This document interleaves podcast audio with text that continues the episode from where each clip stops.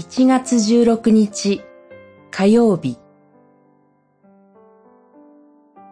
つまずきを与えないための配慮。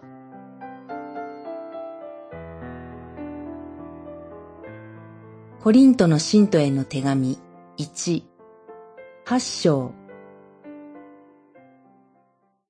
ただ、あなた方のこの自由な態度が弱い人々を罪に誘うことにならないように気をつけなさい。八章九節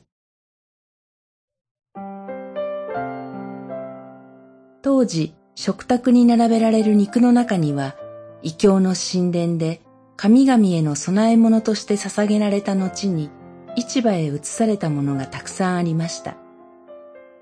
コリント教会の中では、これを気遣って、偶像に捧げられた肉は食べてはならないと考える人たちがおり、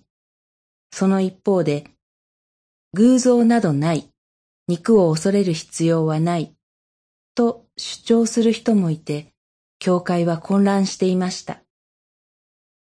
そこでパウロは自由に肉を食べている人たちに対して、旧節で、ただあなた方のこの自由な態度が弱い人々を罪に誘うことにならないように気をつけなさい、と語りました。配慮を求めたのです。使徒言行録15章にエルサレム会議において決められたことが記されています。偶像に備えて汚れた肉と、みだらな行いと、締め殺した動物の肉と、血とを避けるようにと手紙を書くべきです。二十節この時、教会は違法人でイエス・キリストを信じるようになった人たちを受け入れて、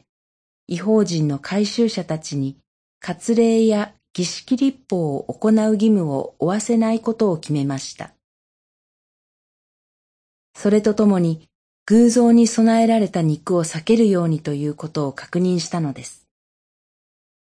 それは信仰の弱い人たちへの配慮としてそのようにすることを進めているのです。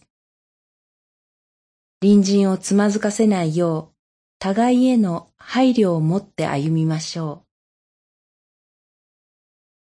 う。祈り。